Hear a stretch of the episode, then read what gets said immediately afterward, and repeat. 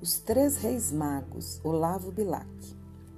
Diz a Sagrada Escritura que quando Jesus nasceu, no céu fulgurante e pura, uma estrela apareceu.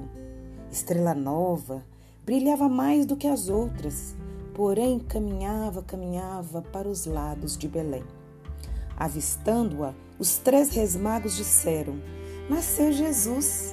Olharam-na com afagos, seguiram a sua luz. E foram andando, andando, dia e noite a caminhar. Viam a estrela brilhando, sempre o caminho a indicar. Ora, dos três caminhantes, dois eram brancos. O sol não lhes tisnara os semblantes tão claros como a rebol. Era o terceiro somente, escuro de fazer dó. Os outros iam na frente. Ele ia afastado do sol. Nascera assim negro e tinha a cor da noite na tez.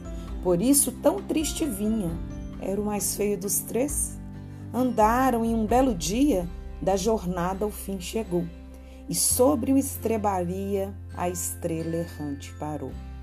E os magos viram que ao fundo do presépio, vendo-os vir, o Salvador do mundo estava lindo a sorrir.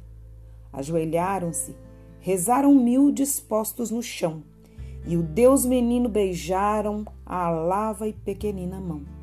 E Jesus os contemplava a todos com o mesmo amor, porque olhando-os não olhava a diferença da cor.